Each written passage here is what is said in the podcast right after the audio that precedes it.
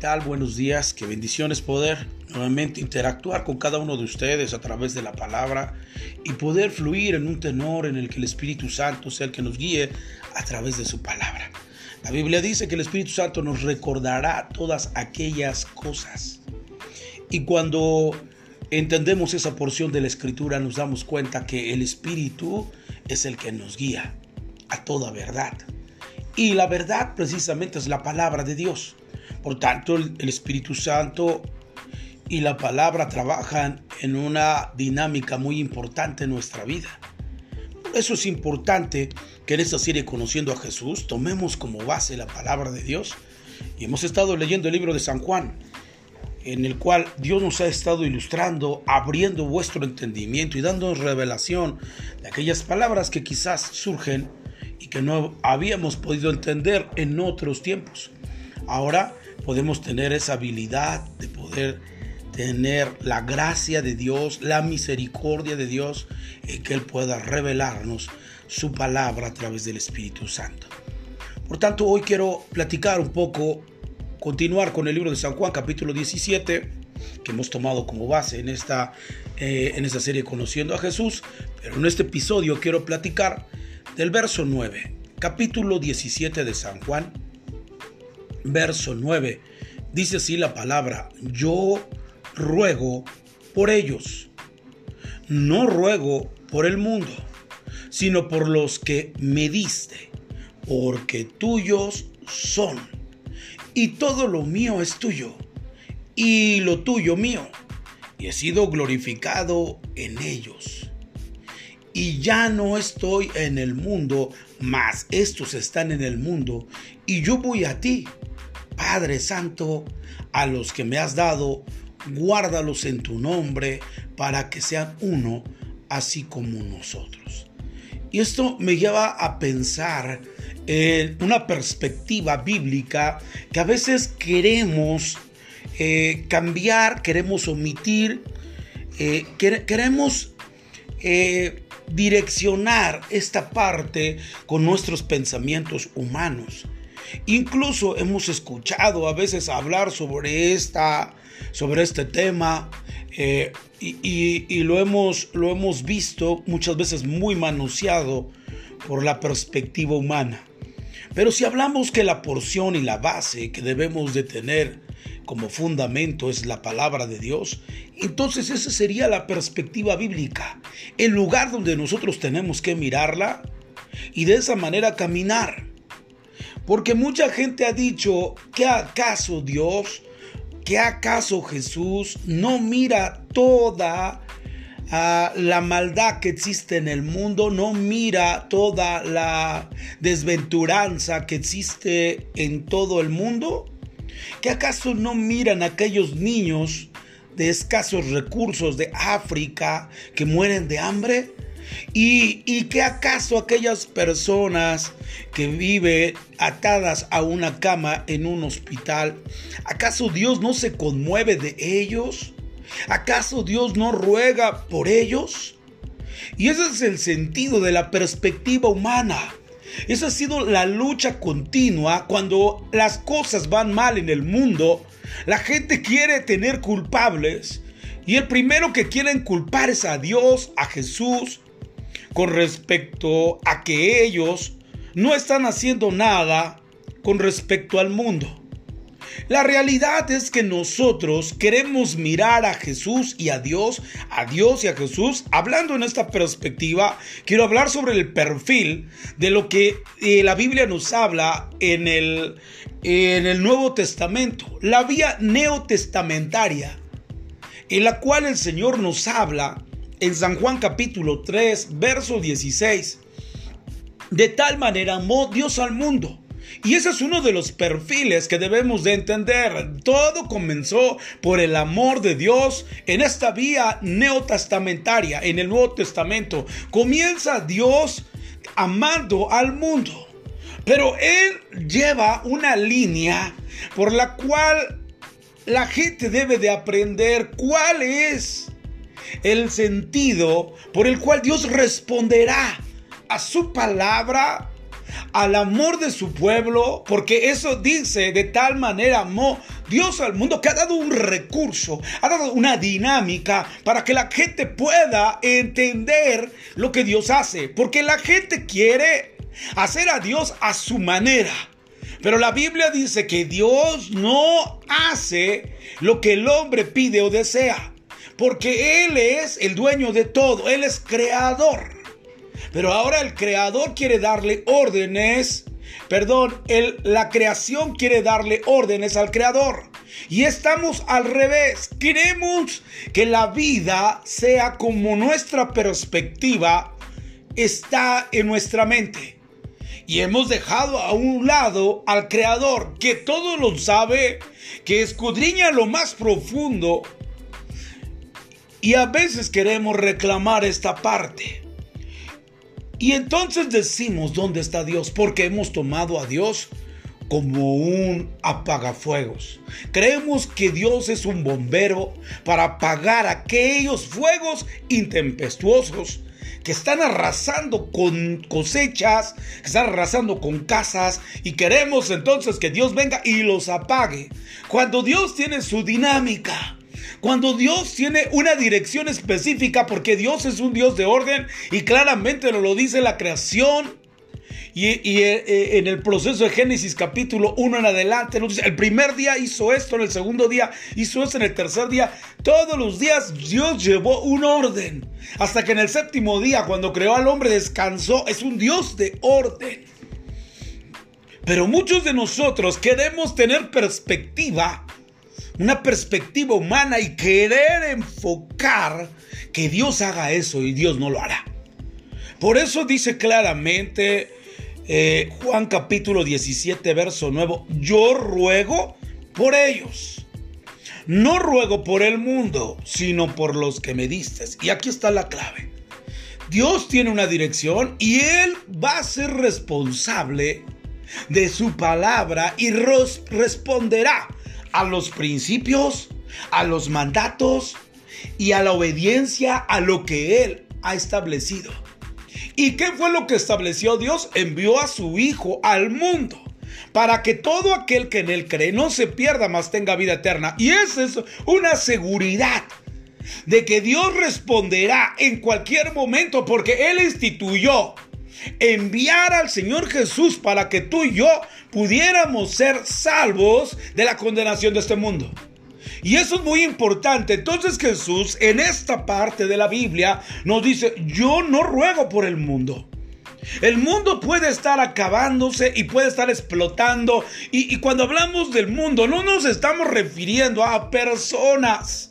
Nos estamos refiriendo a un estilo de vida, a un sistema que la gente adoptó. Porque Dios creó al hombre a la semejanza de él. Dios creó al hombre y lo puso en el Edén y la palabra de él era placer o disfrute.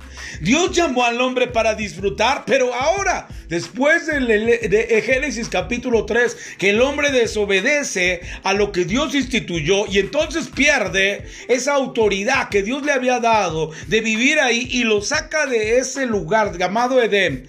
Entonces el hombre empieza a caminar bajo una perspectiva humana. Tal es el grado que de repente entre toda la humanidad tienen una perspectiva humana de llegar a Dios a través de hacer una torre, la torre de Babel. Y dice la escritura que ellos trabajaban día y noche sin, sin descansar. Hacían cuadrillas, unos unas horas, otros, pero no dejaban de incentivar el deseo de llegar a Dios bajo sus propias obras. Y mire por favor, son pensamientos humanos, son sistemas del mundo con el sentido de alcanzar a Dios. Y eso es precisamente el sistema del mundo. Y dice el Señor, por ellos no puedo rogar. Yo ruego, no, yo ruego por ellos. ¿Por quiénes? Por los que Dios le dio a Jesús. ¿Y cuáles son los que Dios le dio a Jesús? Los que creyeron en que Dios envió a Jesús y recibieron al Señor Jesús como su Salvador, como el único y suficiente Salvador que puede llevarlos a lo que dice la Escritura como un, un objetivo, una meta que es la vida eterna. Y por eso el Señor ruega por aquellos que han recibido al Señor Jesús. Y dice, no ruego por el mundo, sino por los que me diste. Es decir, que tú y yo debemos entender en nuestra mente y en nuestro corazón que Dios va a responder por ti y por mí cuando hemos decidido seguir a Cristo.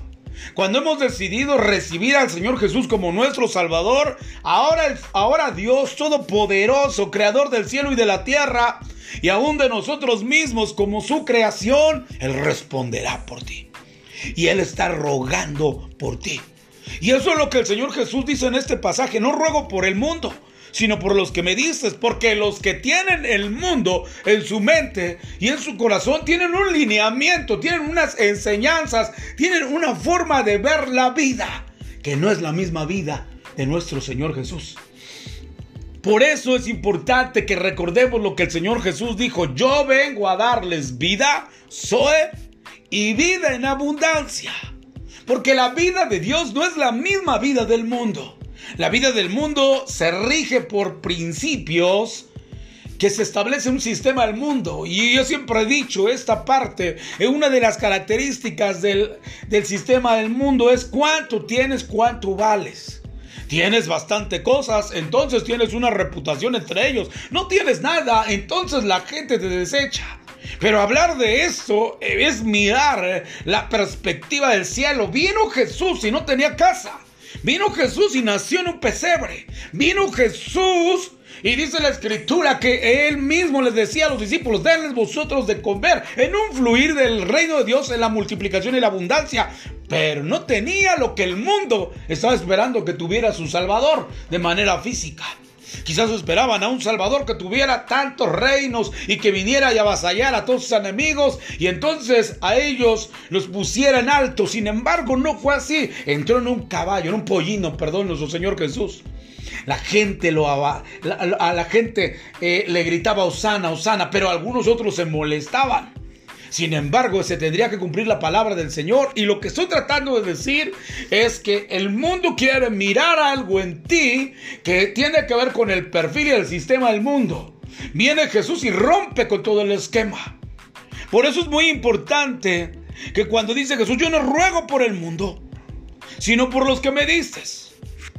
Porque tuyos son y todo lo mío es tuyo y lo tuyo mío, y he sido glorificado en ellos, y ya no estoy en el mundo, mas estos están en el mundo, y yo voy a ti. Padre Santo, a los que me has dado, guárdalos en tu nombre para que sean uno y así como nosotros. ¡Wow! Porque la intención de Dios es la unidad, no de pensamientos, sino la unidad de su palabra en nuestra vida y lo que nos hace unirnos como cuerpo de Cristo y la cabeza es Jesús.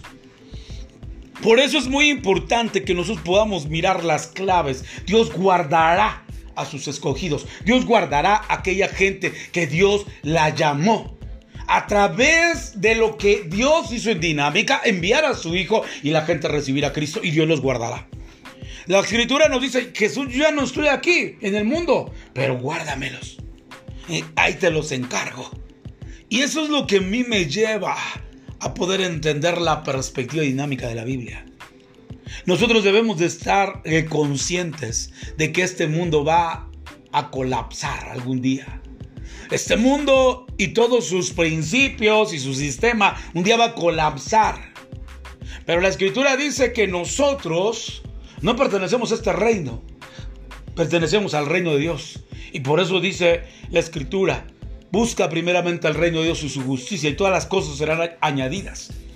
Por eso es importante que nosotros podamos tener mentalidad del reino de Dios.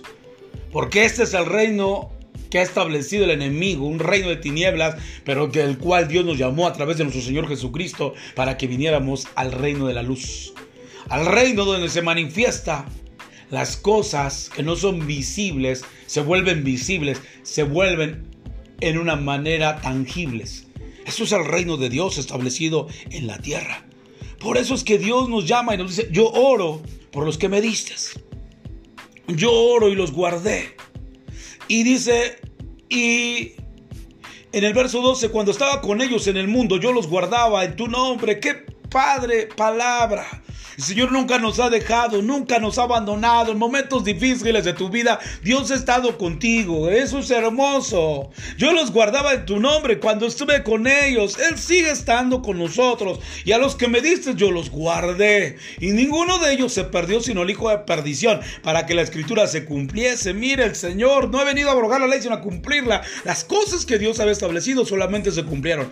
Pero ahora voy a ti y hablo esto en el mundo para que tenga mi gozo cumplido en sí mismo. Yo les he dado tu palabra y el mundo los aborreció. Mire. Lo que está sucediendo el día de hoy, hoy en día es casi un pecado decir que eres hijo de Dios.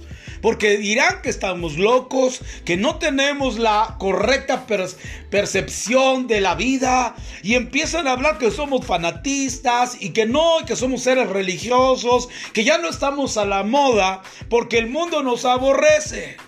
Pero dice claramente que Dios nos sigue guardando. Mire lo que dice, sigue diciendo el verso, el verso 14, porque no son del mundo, como tampoco yo soy del mundo.